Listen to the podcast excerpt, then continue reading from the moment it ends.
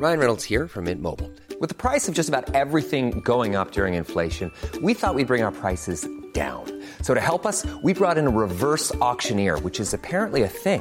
Mint Mobile unlimited premium wireless. Ready to get 30, 30, bit to get 30, bit to get 20, 20, 20, bit to get 20, 20, bit to get 15, 15, 15, 15 just 15 bucks a month. So, Give it a try at mintmobile.com slash switch. $45 upfront for three months plus taxes and fees. Promo for new customers for limited time. Unlimited more than 40 gigabytes per month. Slows. Full terms at mintmobile.com.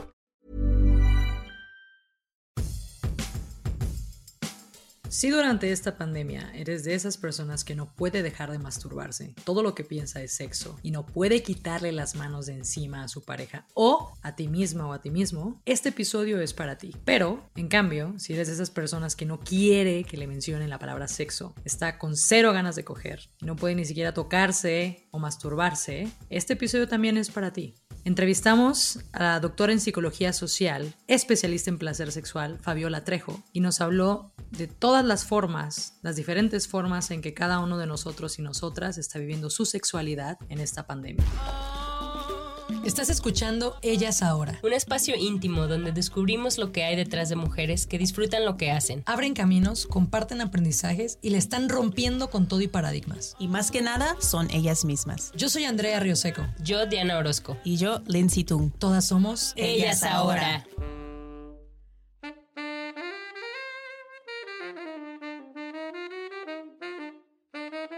Fabi, bienvenida. Por favor, preséntate para todos. Cuéntanos también qué es Body Sex. Soy doctora en psicología social, especialista en placer sexual y educadora sexual. Me dedico a la investigación de la sexualidad, particularmente creando modelos de estudio para el placer sexual y me especializo en temas de masturbación y orgasmos, justamente porque pues me formé con la única y grandiosa Betty Dodson, la madre de la masturbación, quien ha diseñado los talleres de masturbación que se les llama Body Sex y que existen desde más o menos 1970 1972 más o menos por ahí hizo su primer taller, que son talleres donde las mujeres nos reunimos durante dos días estando completamente desnudas a hablar sobre nuestros cuerpos, nuestros orgasmos, a sanar la relación que tenemos con nuestros cuerpos, a aprender a posicionarnos y a posicionar nuestras vidas en torno al placer eh, durante estos dos días observamos nuestras vulvas, nos masturbamos, nos damos un masaje corporal y todo se hace de manera grupal, justamente con el objetivo de sanar y de apropiarnos de nuestra sexualidad, de nuestro placer y de nuestros orgasmos a través de la masturbación. Sin embargo, en el episodio y en la entrevista de hoy con Fabiola, nos vamos a enfocar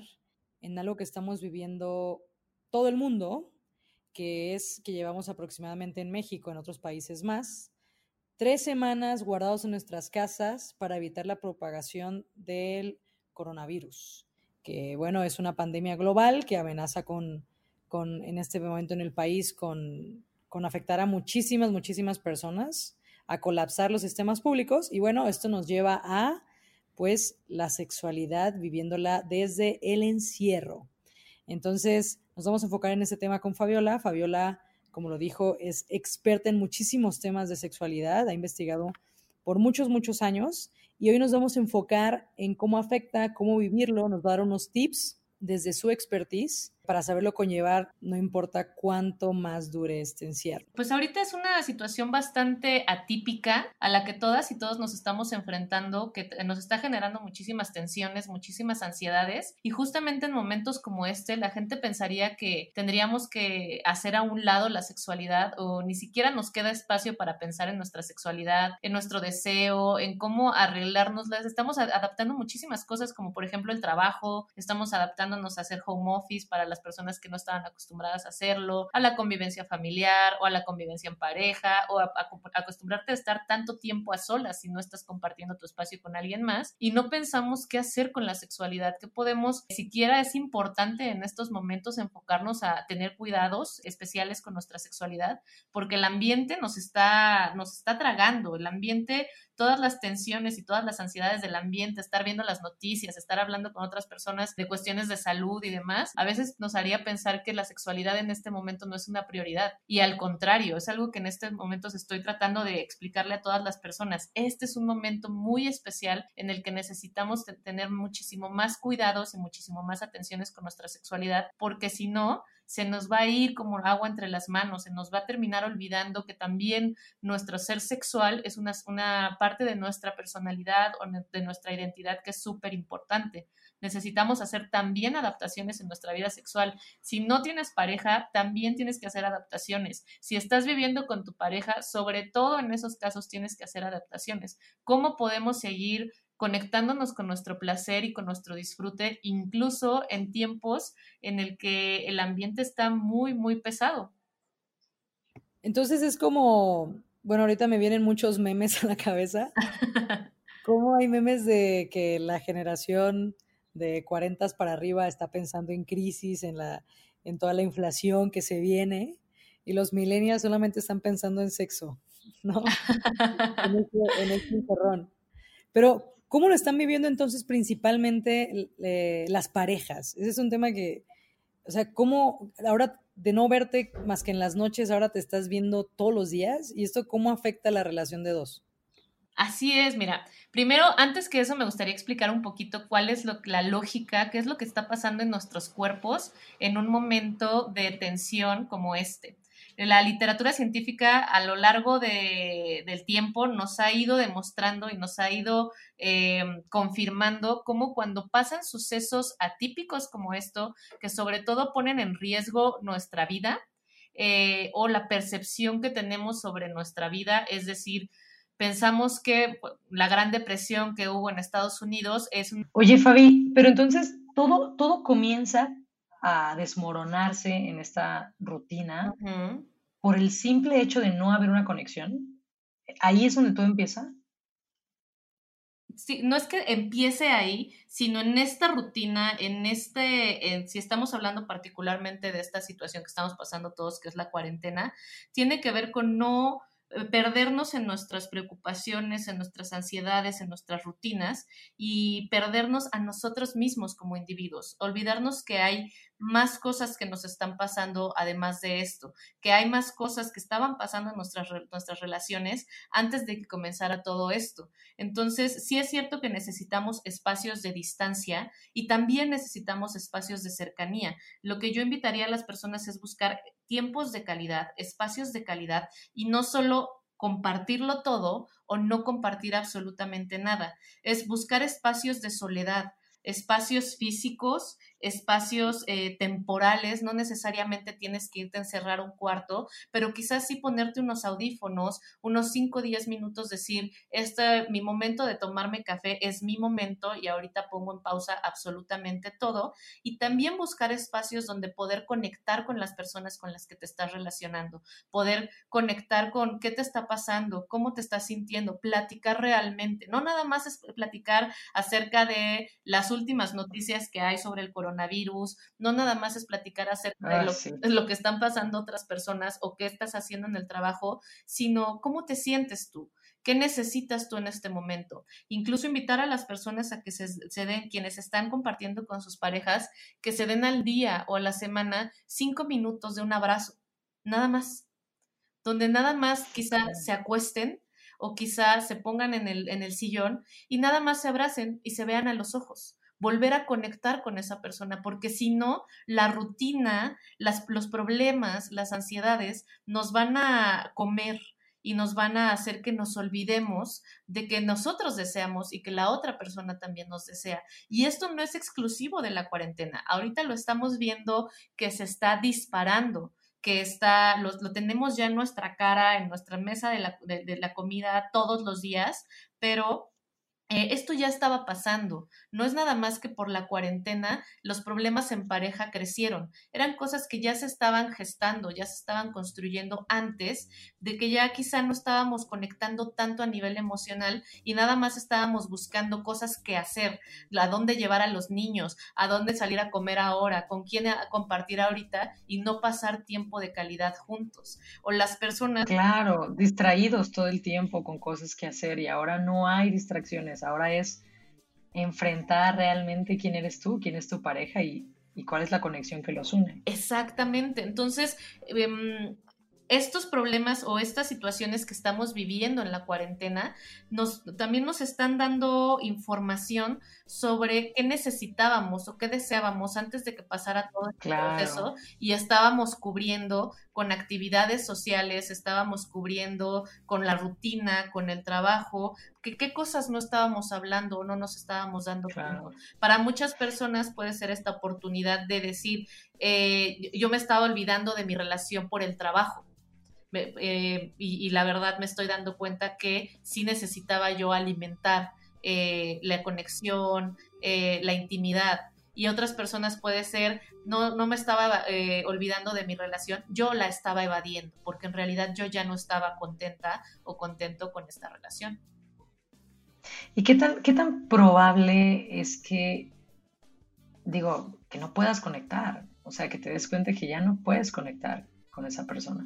O contigo. No sé, no sé si sea posible que no conectes contigo, pero si estás tan acostumbrado a evadir, imagínate las personas que tienen 45 años evadiendo y hasta hoy tienen que hacer una pausa porque no les quedó de otra. Claro, y, y, y no está mal. Es algo con lo que nos vamos a topar porque en realidad es difícil conectar en realidad va a ser complicado reaprender. No es algo que tiene que suceder o no. Y eso es bien importante porque en temas de sexualidad y pareja nos hacen pensar que todo esto tiene que ser espontáneo, que si no se dan las ganas de tener relaciones sexuales, que si no se dan las ganas de masturbarse, entonces es porque simplemente no están ahí y mejor me quedo esperando a que lleguen. Si algo no está funcionando en mi relación de pareja, quizás simplemente, o si no estoy, teniendo ganas de tener relaciones sexuales con mi pareja, quizás esto quiere decir que ya no, ya no tenemos que estar juntos, es una señal, es una llamada a, a decir, ya se acabó la relación, ya se acabó el amor. Y no, si estás inmerso, si tu mente y si tu cuerpo están inmersos todo el tiempo en otros espacios, aunque estés presente en la casa, estás, estés en cuerpo presente, en tu mente, en tu espíritu, no estás ahí.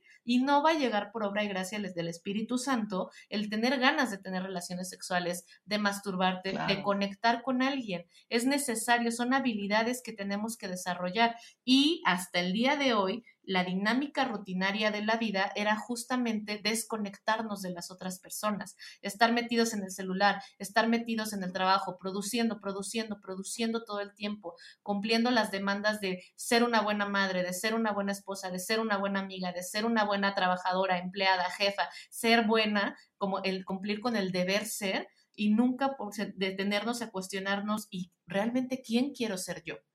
Entonces, por supuesto que se nos van oxidando esas habilidades, se nos va oxidando el, el, saber estar solas, el saber compartir con alguien, el saberle decir a alguien qué necesito, qué deseo, y no decirlo desde el conflicto y no decirlo desde eh, la angustia o desde la ansiedad. Son, son habilidades que tenemos que empezar a desarrollar y va a haber conflicto. Claro que va a haber conflicto. No van a haber ganas de tener relaciones sexuales, por supuesto, o van a haber ganas. Se puede pasar las dos cosas al mismo tiempo. Tengo muchísimas ganas de tener relaciones sexuales, pero no contigo. Pero particularmente no con mi pareja. Entonces, o sea, lo que estás, lo, creo que uno de los mensajes que, que, me están quedando más claros es que todo se vale. Claro. O sea, que, que, no tiene que estar escrito sobre piedra cómo tienes que hacer las cosas, sino que tienes que sentarte con tu pareja y sentarte contigo y ser muy honesta y decir, a ver, esto es lo que necesito, esto no necesito, esto es lo que quiero, esto es lo que no quiero y que se vale. Claro, y muchas veces ni siquiera vas a poder contestar esas preguntas, pero ¿qué quiero? ¿Pero qué necesito? Y vas a decir, pues es que ahorita lo que necesito es tener sexo, porque ya tenemos un mes sin tener sexo, ok, y de pronto a la buena o a la mala tienes sexo y luego dices, ay, creo que realmente no era lo que yo necesito.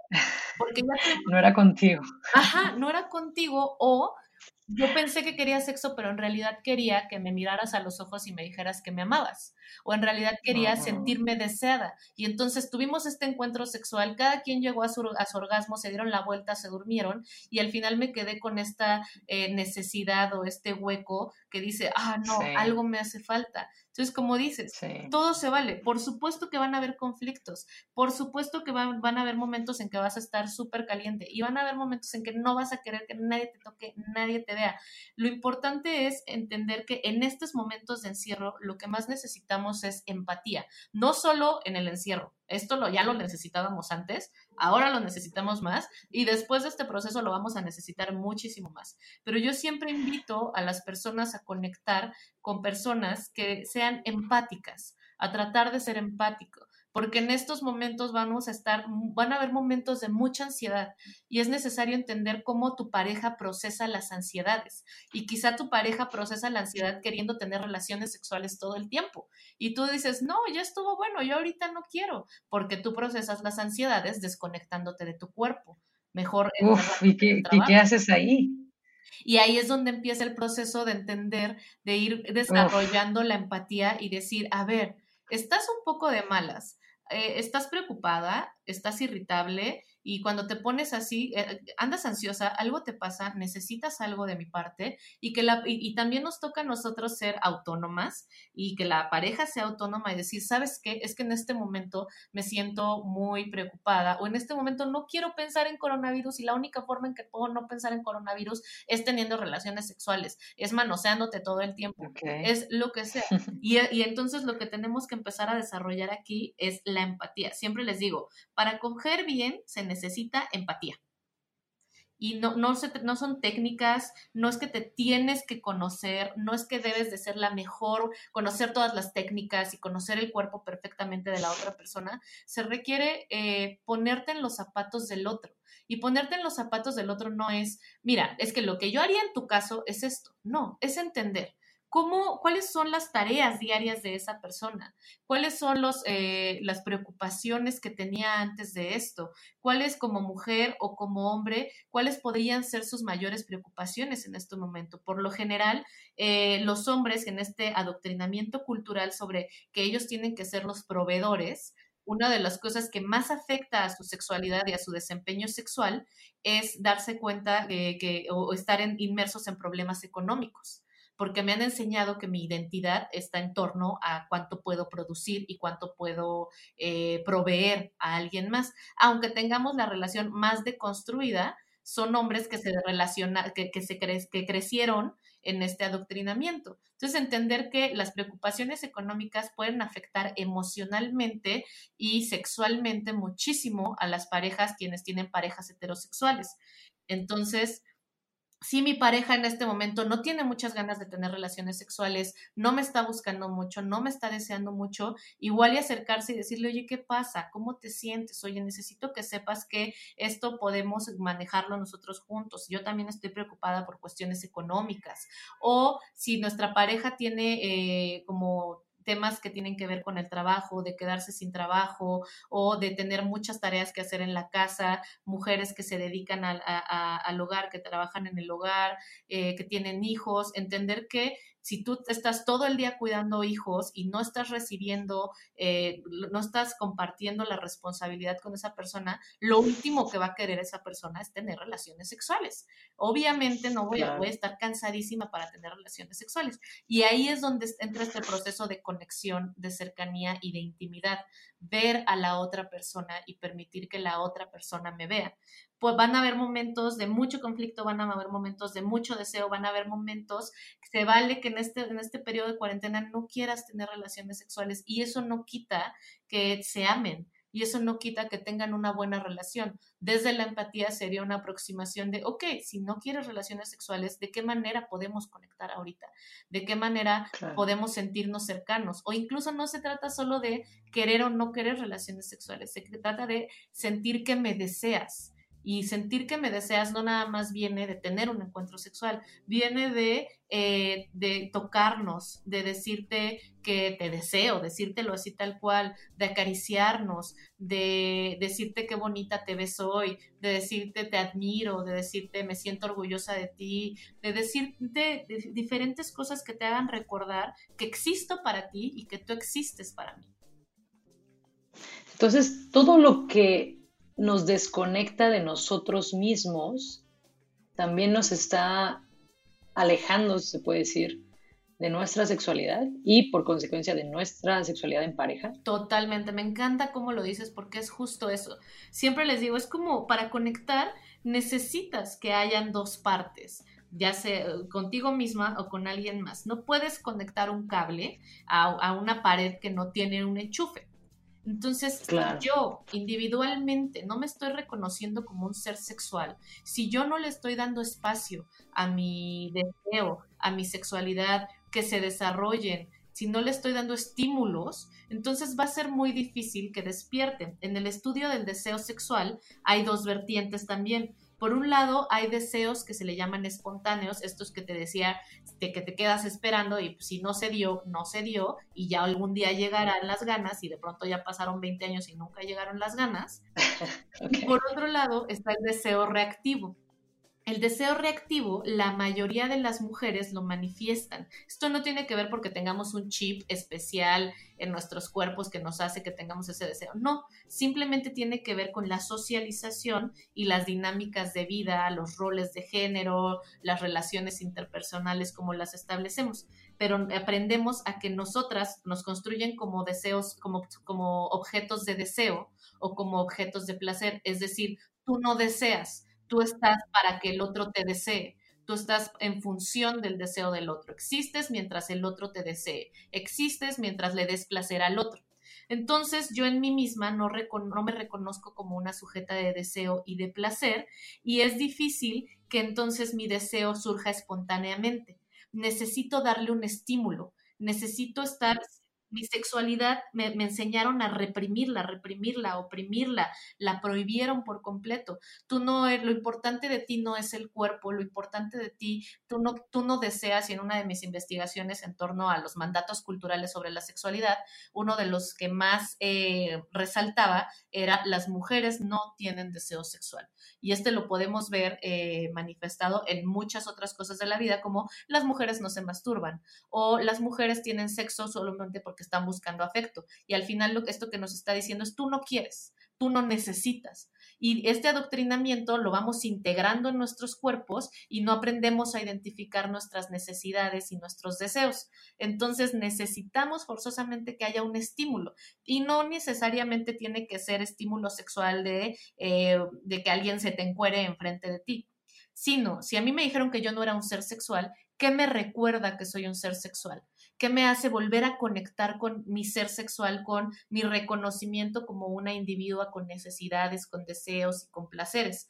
Y a veces solamente basta con escuchar un podcast que hable sobre sexualidad o ver un documental sobre sexualidad y de pronto dices, ay, oye, sí es cierto, yo no había pensado que a mí también me gusta eso. O basta con darte... O sea, dices para romper este paradigma. Exacto. a veces, ok. Exacto, necesitamos dar el estímulo, entregarnos a nosotras mismas el estímulo que nos recuerde que soy sexual. Porque si, y esto pasa mucho cuando hago, cuando trabajo con temas de masturbación con mujeres, es que no tengo ganas. Simplemente no tengo ganas de masturbarme. O es que con mi pareja es suficiente, yo sola, ¿para qué? Y esto es una, una muestra de que nosotras eh, solas, como individuas autónomas, no se nos permite expresar, manifestar nuestra sexualidad, manifestarnos como seres sexuales. Entonces necesitamos algo que nos recuerde que somos sexuales. Y ese algo para poder ir rompiendo estos esquemas, justamente como tú lo dices, de tú no eres un ser sexual, recordar quizá hablar con amigas sobre sexualidad, como lo que decías tú hace rato, simplemente hablar con una amiga y decir, oye, ¿cómo andas? ¿Cómo te sientes en estas, en estas situaciones? Una amiga justo hace poco nos decía, oigan, ¿no les está pasando que están teniendo más relaciones sexuales con su pareja? Con esa simple pregunta. Te recuerdo de, ay, sí, cierto, sí, sí, soy un ser sexual. O eh, con estas propuestas que hay de, pues, tienes mucho tiempo, aprovecha para masturbarte. Y hay mujeres que van a decir, ay, no, qué flojera, ni, ni en qué momento, no tengo espacio, no tengo tiempo. Por eso es tan necesario hacernos el tiempo y sobre todo en estos momentos de cambios de rutinas, de tensiones, de ansiedades, necesitamos apartar un tiempo específico para estar con nosotras. ¿Qué quieres hacer en ese espacio? Es tu decisión. ¿Cómo puedo volver yo a reconectar con, con, mi ser sexual, a volverme a acordar que soy un ser sexual? No necesariamente te tienes que masturbar, aunque siempre va a ser mi invitación, siempre la invitación, porque todo lo que quieras aprender, mejorar, o desarrollar en tu sexualidad empieza con la masturbación. ¿Te quieres conectar más con tu pareja? Mastúrbate. te quieres conectar contigo misma, mastúrbate. Te quieres, quieres aprender a tener más orgasmos, mastúrbate. Quieres aprender a no sentirte mal o no sentirte culpable cuando estás conectado con tu sexualidad, mastúrbate. Siempre va a ser el primer paso. Sin embargo, no es un must.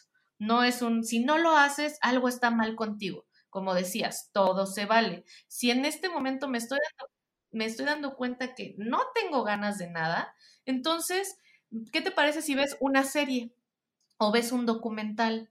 O como te decía, escuchas un podcast o métete a un curso. Ahorita hay cursos por todos lados de sexualidad, de pareja, de lo que se te ocurra. Métete a un curso que te recuerde. Entonces, tú, tú aconsejas que así como apartamos un tiempo porque sabemos que es importante, bueno para la salud, porque nos hace, o sea, hacer ejercicio. Hacer ejercicio, nos reservamos, nos proponemos el miércoles, voy a hacer ejercicio y nada me va a interrumpir, hace mucho tiempo que no hago, necesito estar sana, mis niveles de colesterol, bla, bla, bla. De esa misma forma deberíamos de ver el tema de masturbación. Totalmente, totalmente. Y este ya es... Apartar tiempo, calidad, tener las herramientas necesarias, todo todo, el espacio, justamente es lo que yo trabajo, a justo el fin de semana di una masterclass sobre masturbación y era lo que les explicaba. Todo esto, eh, no solo la masturbación, sino todo lo que tenga que ver con tu sexualidad, es una habilidad que se ah, desarrolla y que se refuerza. Somos seres sexuales, pero por ser seres sexuales no quiere decir, o, o mejor dicho, sí, nacemos como seres sexuales, pero en el desarrollo la socialización de este sistema patriarcal, de este sistema que le tiene terror al placer y a la sexualidad, vamos desaprendiendo nuestra sexualidad, vamos desaprendiendo nuestro placer. No es que en estas alturas de nuestras vidas tenemos, tengamos que aprender nuevas cosas de sexualidad, es que tenemos que desaprender todo lo que nos dijeron y regresar a esa persona que nacimos ya siendo. Entonces, para eso necesitamos ser disciplinadas quieres ser mejor en la escuela, te pones a estudiar muchísimo para tener buenas calificaciones. Quieres ser un buen atleta, te pones a entrenar muchísimo para desarrollar todas tus habilidades físicas y que te lleven a ser ese gran atleta. Quieres ser mejor en tu sexualidad, tienes que ser disciplinada, tienes que entrenar, buscar esos espacios para reconectar contigo, porque la estructura social y cultural como la que vivimos ahorita no está hecha para que seamos seres sexuales y mucho menos para que seamos seres sexuales autónomos. Hay mucha información sobre sexualidad, hay mucha publicidad sobre sexualidad, pero eso en realidad no quiere decir que tenga que ver con esta sexualidad que me da fundamentada en el placer, es decir, que me hace bien a mí. Es una sexualidad mercantilizada es una forma de, como yo sé que las personas tienen oprimidas y reprimidas sus deseos y que hay mucho que se puede explotar de ahí, yo les voy a vender algo como esta promesa de que eso les va a ayudar a liberarse. Entonces, eso es lo que vemos en las calles sobre sexo, pero eso no quiere decir que sea la sexualidad centrada en el placer que me hace bien a mí. Para reconectar con eso, tengo que crear una estructura de vida centrada en el placer porque la rutina y porque los problemas y el estrés van a hacer que me olvide de esa parte. Y como em, empezábamos hablando de la, del placer como una forma de sanación, ahí es donde encontramos la sanación a estas ansiedades y a estos placeres. Hay muchas personas que en estos momentos de preocupaciones están decidiendo apartar su sexualidad ponerla en una esquinita y decir, ya cuando me sienta bien, regreso a esta parte de mi vida. Y no, es esa sexualidad, es todas esas herramientas y todos esos eh, placeres que yo he ido eh, desarrollando a lo largo de mi vida los que me van a sostener ahorita, los que me van a permitir pasar por este momento de trauma, por este momento de preocupaciones y de ansiedades. Es este cuerpo, son estos placeres, este conectar conmigo misma que me va a mantener los pies en la tierra y me van a recordar que la vida es buena, que yo estoy bien y que yo tengo el control, aunque sea de este cuerpo, porque algo que me está, nos está aterrorizando en este momento es que la incertidumbre, no sabemos qué va a pasar, no sabemos cuándo va a acabar y estamos completamente eh, ansiosos todo el tiempo. Y recordar que sí tienes control sobre algo, sí tienes control sobre tu cuerpo, sobre cómo te sientes y necesitas hacerte un espacio, un tiempo disciplinado para conectar con eso. Esto no quiere decir, si no lo estás haciendo, estás mal, tache, si no te masturbas, te vas a olvidar por completo de tu sexualidad. No. Solo darte una vez al día, una vez a la semana, aunque sea, de tu hora sexual de tus minutos sexuales. ¿Qué quieres hacer? Escuchar una canción súper sexosa, ver un video, eh, hablarle a alguien y decirle cosas ricas, sentarte y entender que la sexualidad no se reduce únicamente a la penetración, a la eyaculación y al orgasmo. Por eso hay mucha gente que dice, ahorita ni ganas con permiso. No, la sexualidad. Claro, te estás imaginando, te estás imaginando la, el super video porno, ¿no? Exacto. Y ahorita se vale que quizá en un mes no quieras tener este encuentro sexual súper pasional y súper intenso. Que en este mes no quieras ser penetrada o no quieras penetrar, no quieras tener un orgasmo porque no tienes la energía física para hacerlo. Pero sí puedes estar conectando con tu sexualidad de otras formas, leyendo literatura erótica, escribiendo tus propias experiencias, así de, ay, sí, me acuerdo la última vez que tuve relaciones sexuales estuvo maravilloso y me gustó esto. Ver, te decía, ver eh, programas, escuchar, lo que sea que, que, que te recuerde que en la vida existe algo que se llama sexualidad y que tú también tienes derecho a esta sexualidad. Estudiar, hablarlo con otras personas, incluso cuando hablamos de, es que no tengo ganas, es que no tengo deseo, es que estoy hasta el gorro de mi pareja, nada más de verla, nada más de verlo, digo, ay, ya me caíste gordo y ni siquiera me dan ganas de dormir en la misma cama. Eso ya es hablar de tu sexualidad. El punto es traerla a ti y no arrinconarla, porque, porque no solamente se nos va a olvidar, sino que esa es nuestra principal fuente de sanación, traer el placer a nuestras vidas. Selling a little or a lot. Shopify helps you do your thing however you cha-ching. Shopify is the global commerce platform that helps you sell at every stage of your business. From the launch your online shop stage to the first real life store stage, all the way to the did we just hit a million orders stage. Shopify is there to help you grow. Shopify helps you turn browsers into buyers with the internet's best converting checkout. 36% better on average compared to other leading commerce platforms because businesses that grow grow with Shopify. Get a $1 per month trial period at shopify.com/work. shopify.com/work. Y que también el no, el dejarla de lado en esa esquinita como dices, nos puede llegar a desconectar de nosotros mismos también, o sea, también al revés, ¿no? Total. O sea, no solamente si no hay conexión no hay placer, sino que también el que no hay absolutamente nada de placer te comienza a desconectar. Totalmente. El, placer es la forma más natural de la existencia humana. Es el placer es la forma que em, aprendemos nosotros a conectar con nosotros mismos, a entender el mundo, porque el placer tiene que ver con las sensaciones, tiene que ver con nuestro cuerpo, tiene que ver con nuestras emociones, tiene que ver con lo que te hace bien.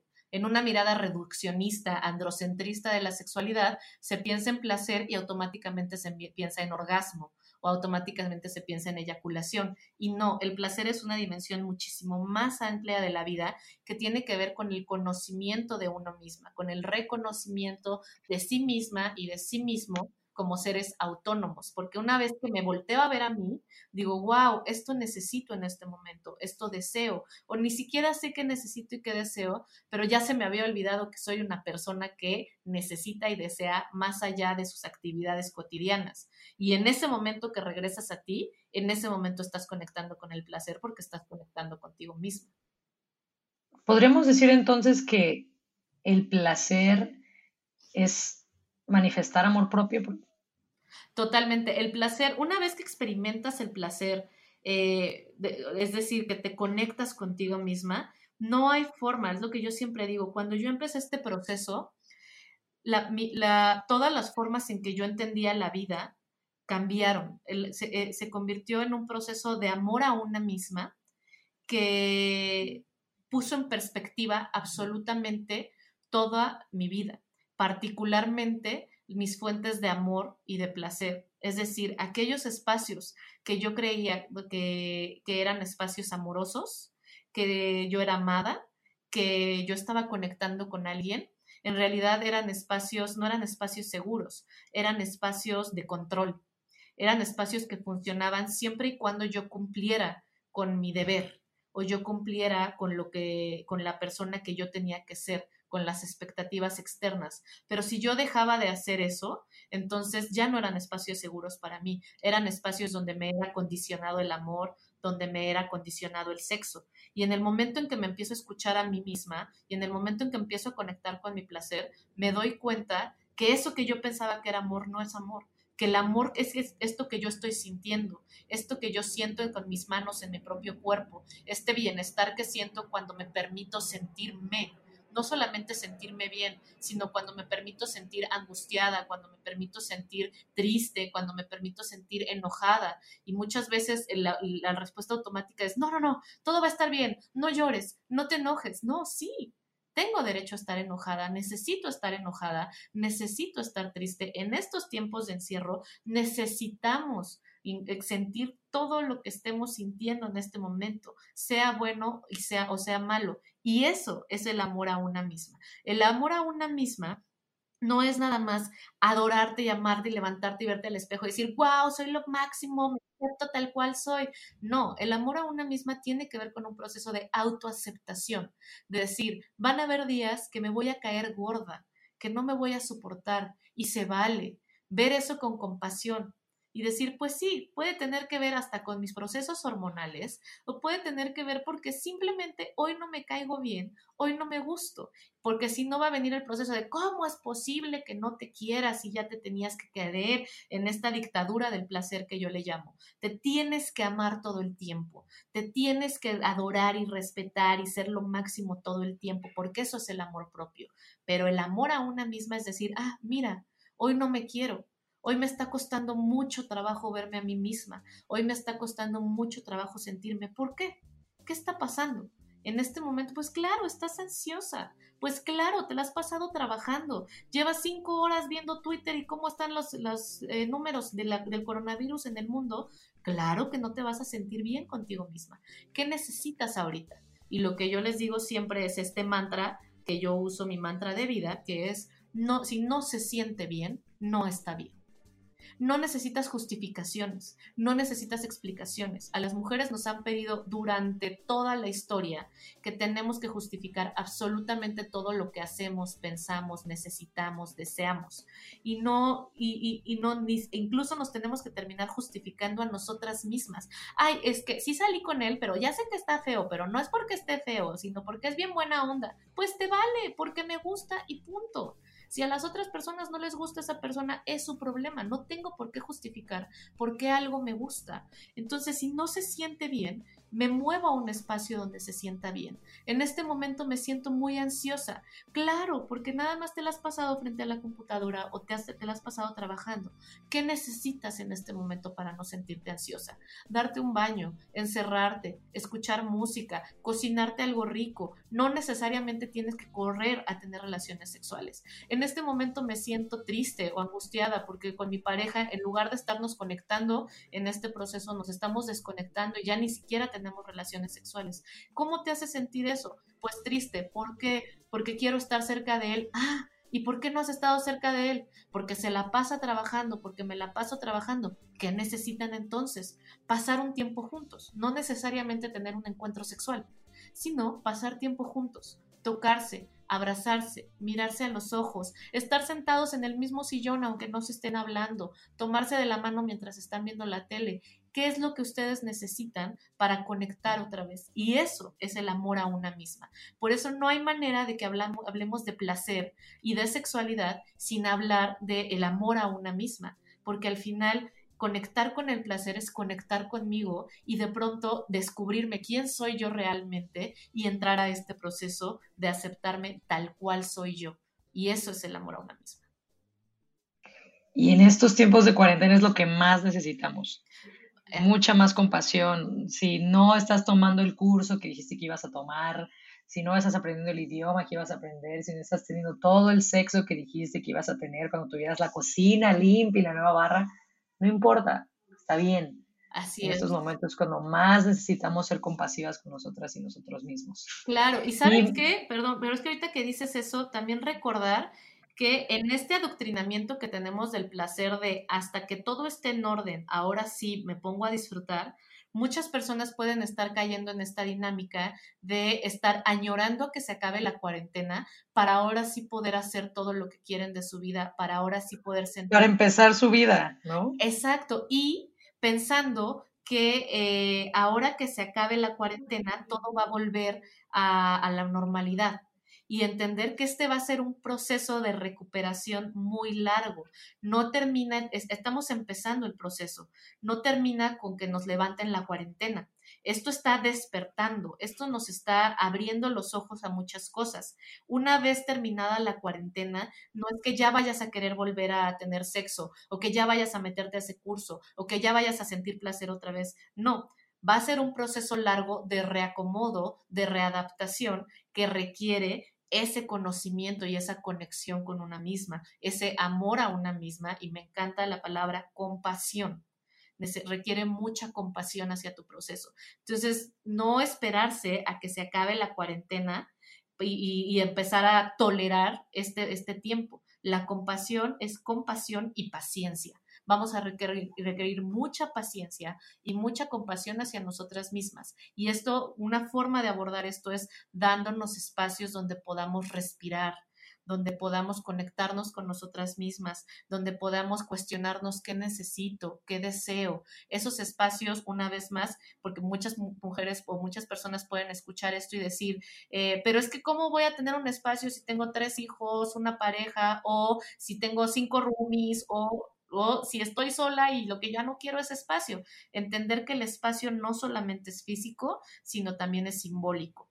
Y puedes estar, ¿cuántas veces no estamos en, el transporte público rodeados de miles de personas y aún así nos sentimos sumamente solos. Entonces, el espacio de soledad tiene que ver en qué haces en esos momentos en que te conectas contigo misma. Puede ser que estés sola en tu casa y, estés pensando en cómo están mis amigos, cómo está mi pareja, qué está haciendo todo el mundo, cómo está el coronavirus, se va a acabar el mundo. Eso no es soledad. Claro, fuera de ti. Exacto. O estás en un momento pensando en ti. Oye, ¿cómo me siento? ¿Qué necesito? ¿Qué deseo? ¿Cómo se siente mi cuerpo? ¿Qué partes de mi cuerpo están tensas? ¿Cómo me siento con mi cuerpo? ¿Cómo me siento con mis orgasmos? Y puede que al lado esté tu abuelita comiendo. Y no pasa nada si en ese momento tú estás pensando, ay, sí es cierto, hace como un mes que no me masturbo, o nunca en mi vida me he masturbado, ¿por qué no lo he hecho? No quiere decir que salgas corriendo al cuarto a hacerlo. Si lo quieres hacer, adelante, siempre va a ser la invitación. Pero puede ser un, un break para pensar en ti, así todo mundo en tu familia esté gritando o así tu pareja esté sentada a un lado de ti, te puedes dar ese espacio de conexión contigo misma. Tengo aquí también otros puntos muy interesantes que, fui levantando dentro de la conversación. Me encantaría leértelos a una manera de, conclusión que podemos ir haciendo para em, deseo y placer en tiempos de cuarentena. Lo primero es que no te preocupes si en esta cuarentena te estás masturbando demasiado, teniendo mucho sexo, no teniendo sexo o cualquiera de las anteriores. Es normal.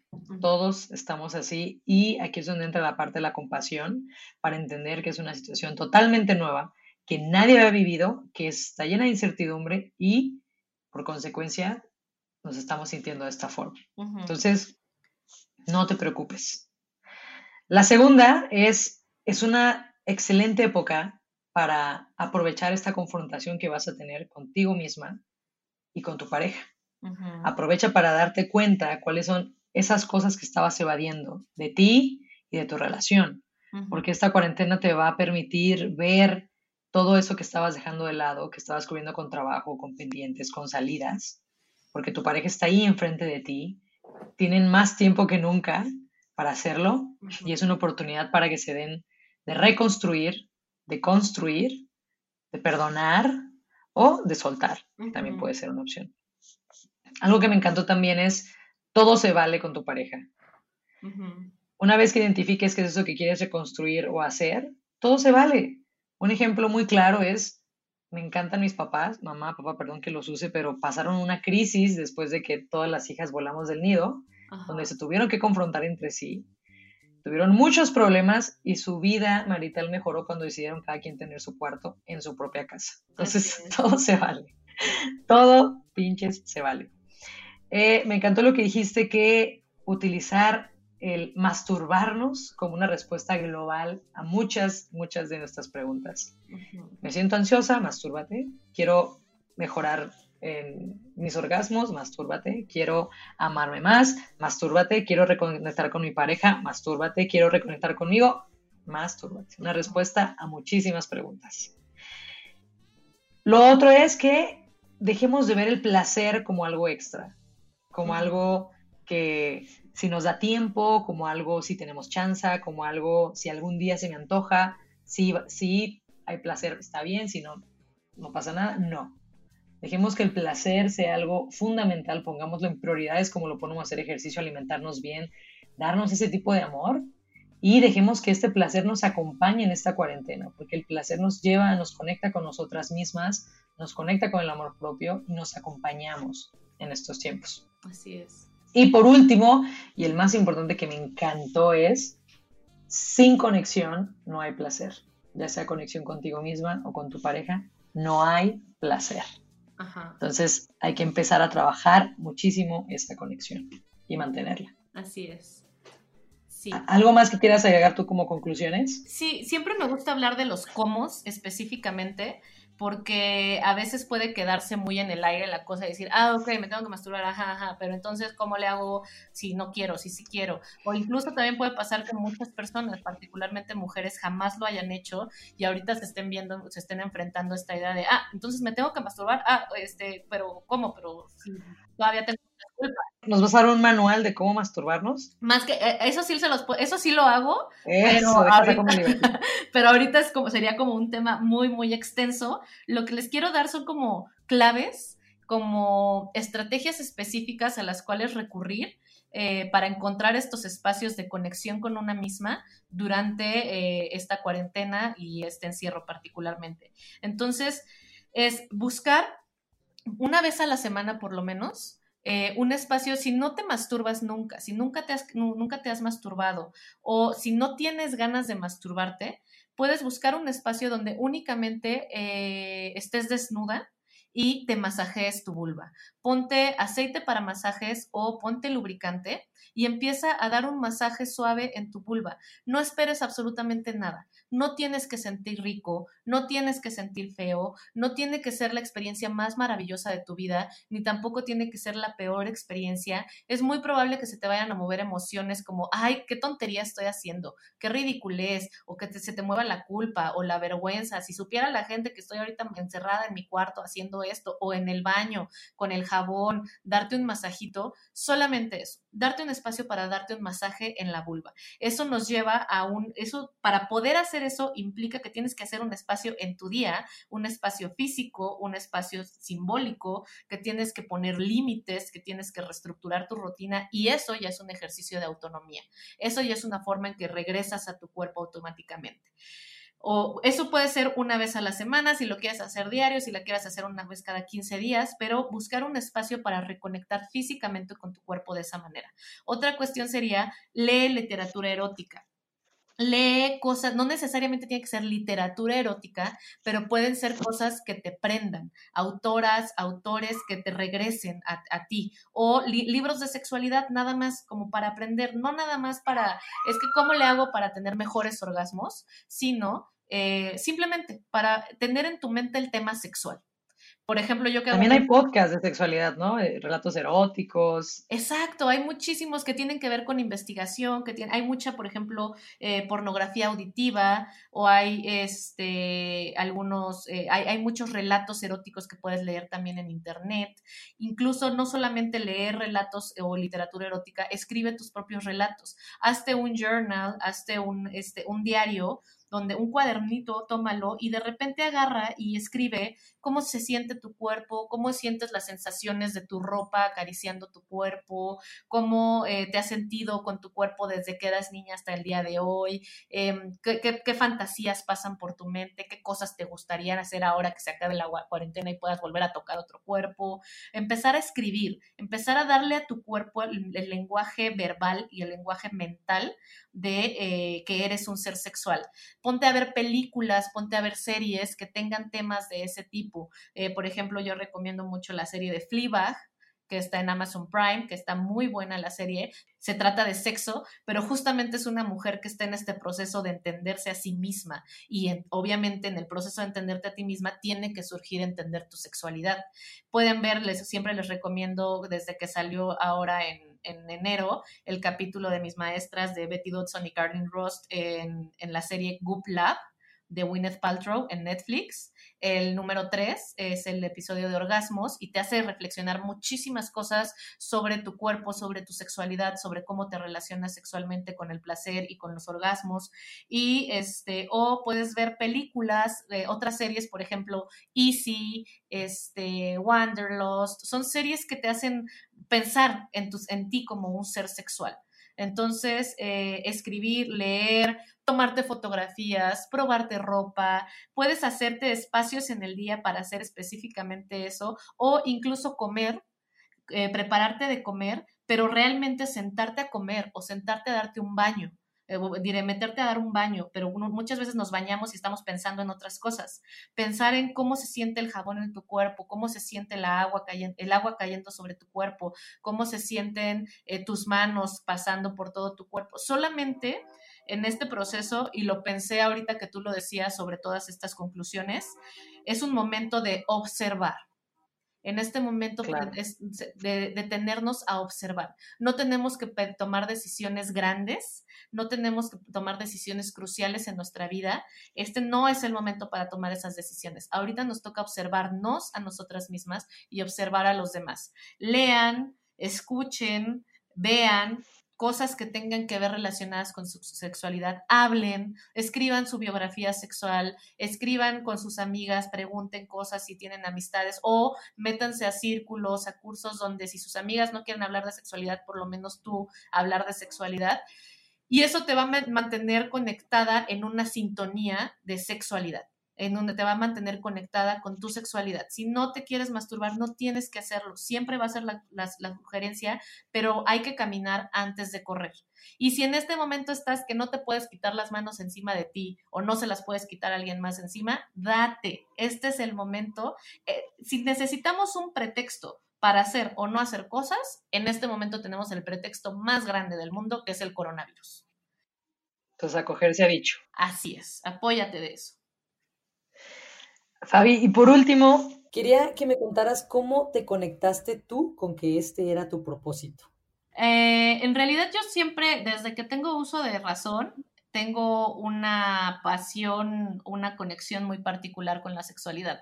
Desde que yo empecé a leer, descubrí una enciclopedia de mi mamá, de mis papás, que hablaba sobre salud femenina y hablaba de sexualidad femenina. Entonces te puedo decir que, tendría seis años, no sé a qué edad empieza uno a leer y yo ya estaba leyendo sobre cunilingus y esas cosas.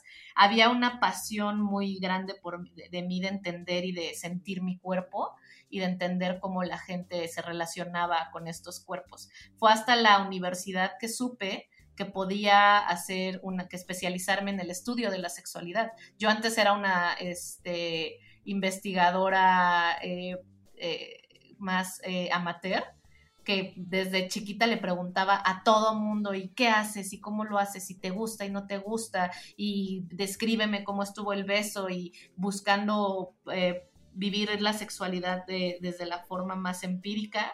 Y al final dije, ok, entonces esto se puede sistematizar, esto se puede estudiar. Entonces eh, yo ya estaba estudiando psicología y empecé a hacer investigación en, torno a la sexualidad y es cuando eh, estoy termino de desarrollar mi tesis de licenciatura que eh, escribiendo un manual sobre cómo tener mejores orgasmos para una editorial, llego a Betty Dodson y de pronto descubro el mundo del placer. Entre ella y mi profesor Juan Carlos Hernández Mijueiro este, me doy cuenta que todo lo que habíamos hablado de la sexualidad estaba muy limitado porque al final seguíamos hablando de una sexualidad reproductiva y no estábamos hablando del placer y de la autonomía. Y es cuando yo me meto en este mundo profundo de autoconocimiento, de decir, wow, nunca había pensado que yo era una sujeta de placer, que yo podía eh, apropiarme de mi placer, de mis deseos y podía ser una, una sujeta activa de placer y eh, lo empiezo a compartir con el mundo, empiezo a hacer investigación en el ámbito de la academia, hago todos mis estudios de doctorado en torno a entender al placer sexual, desarrollo un modelo psicosocial del placer sexual, a la vez que físicamente, corporalmente me formo con Betty Dodson y uno de estos dos me doy cuenta yo que al final en mi compartir de mis experiencias, eh, mis experiencias le estaban resonando mucho a otras mujeres y... Eh, o sea, empezaste a compartirte y empezaste a ver el impacto que podrías tener. Totalmente. Yo empecé con un blog en Tumblr completamente anónimo. Eh, compartiendo mis experiencias y de pronto mucha gente lo empezó a leer y les empezó a resonar y eh, fue de ahí que uní mis dos mundos que fueron la academia y body sex, el trabajo corporal, y empecé a desarrollar programas psicoeducativos para mujeres que respondieran a las necesidades de las mujeres, que no fueran eh, el conocimiento jerárquico de imposición de cómo debe de vivirse una vida sexual saludable o, entre comillas, normal, sino empezar a escuchar mi experiencia y la experiencia de otras mujeres y a partir de ahí crear espacios psicoeducativos que puedan brindarle las herramientas, no solamente los qués, sino los cómo, específicamente cómo puedo yo lograr ese, eso que le dicen amor a una misma, cómo puedo yo lograr eso que le llaman orgasmo o eso que le llaman placer, o cómo puedo yo lograr sentirme dueña de mí misma y no sentirme como que voy eh, en esta vida avanzando a donde la vida me va empujando. Entonces creo esta serie de programas que cada vez van creciendo más porque cada vez son más historias de mujeres, cada vez son más espacios que se necesitan y eh, con, con ayuda de esas historias voy creando y con mi conocimiento dentro de la investigación y de la academia voy creando estos programas para darle las herramientas, para no darle las herramientas, eso es bien importante, para ayudar, acompañar a las mujeres a encontrar en ellas mismas esas herramientas que les ayuden a desarrollar su autonomía sexual. Y así se convirtió de pronto, eh, hubo un momento crítico eh, cuando terminé mi doctorado en donde tuve que decidir, continúo en el ámbito de la academia eh, como psicóloga social o construyo este proyecto de la nada este proyecto que cuando yo empecé hace ya ocho años no existía absolutamente nada como esto ni que estuviera hablando de esto. Y fue lanzarme al precipicio y decir, yo confío en esto, yo sé que alguien más le va a resonar esta historia porque a otras personas les ha resonado y construí mi proyecto Placer y Sexualidad Positiva que ha ido tomando forma con la compañía de muchas otras mujeres que me han abierto las puertas porque les ha resonado mi historia. Y al final eh, la parte académica la continúo de una forma independiente pero no, no, me, no he regresado a ese ámbito porque mi proyecto es mi pasión, como cada que escucho que algo le resuena a una mujer en torno a lo que yo hablo y lo que yo investigo, eso es lo que le da completo sentido al trabajo que estoy haciendo. O sea, no pudiste decirle que no a esa pasión. No, no pude, con todos los miedos y con todas las inseguridades e incertidumbres de me estoy lanzando a algo que no, no existe, a desarrollar algo que todavía no existe, eh, me aventé porque me apasionaba y hoy estoy cosechando justamente esos frutos de darme cuenta que cada vez sabemos más mujeres interesadas por este tema, cada vez hay más mujeres hablando de vulvas, de clítoris, de masturbación, de orgasmos desde una perspectiva feminista y sustentada, que es algo muy importante del trabajo que yo hago, sustentada en información culturalmente relevante. Es decir, tenemos que entender que las mujeres mexicanas y las mujeres latinoamericanas tenemos una construcción de la sexualidad particular y necesitamos conocimientos, herramientas y estrategias para poder desarrollarla desde nuestras realidades. Y amor propio. Y al final todo eso, y al final este proyecto es una manifestación gigante del amor a una misma, porque al final fue eh, creer en mí, eh, apostar por mí y por la, y no y, y, este yo que soy yo no soy solamente Fabiola, sino soy todas las mujeres que vienen detrás de mí, que han estado al lado de mí, que han estado frente a mí, que eh, en compañía, en comunidad, nos vamos construyendo. Entonces, al yo amarme a mí misma, es inevitable relacionarme y acompañar a otras mujeres en sus procesos de amor a una misma. Fabi, ¿cómo, cómo te podemos contactar eh, para saber más de esta literatura que recomiendas, el taller que das, los programas que tienes? ¿Cómo te contactamos? Claro que sí, pueden encontrarme en redes sociales como arroba DRA-Fabiola Trejo, en Twitter, Instagram y Facebook, donde es donde hago mucha difusión de, de, mi trabajo.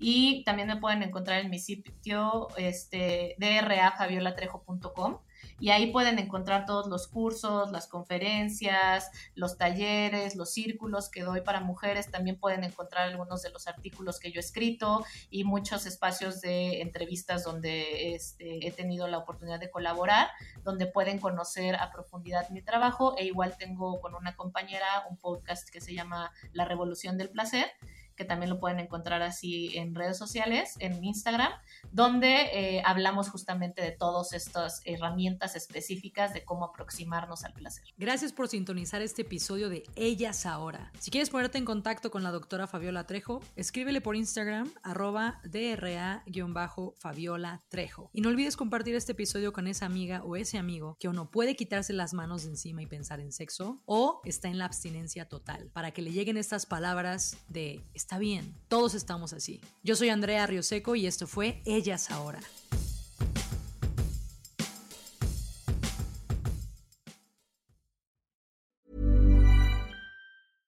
How would you like to look five years younger? In a clinical study, people that had volume added with Juvederm Voluma XC in the cheeks perceived themselves as looking five years younger at six months after treatment. Look younger, feel like you. Add volume for lift and contour in the cheeks with Juvederm Voluma XC. Reverse signs of aging by adding volume to smooth laugh lines with Juvederm Volure XC. For important safety information and to find a licensed specialist, visit juvederm.com. That's J U V E D E R M.com. Not for people with severe allergic reactions, allergies to lidocaine, or the proteins used in Juvederm. Common side effects include injection site redness, swelling, pain, tenderness, firmness, lumps, bumps, bruising, discoloration, or itching. There's a risk of unintentional injection into a blood vessel, which can cause vision abnormalities, blindness, stroke, temporary scabs, or scarring. Talk to a licensed specialist to find out if it's right for you.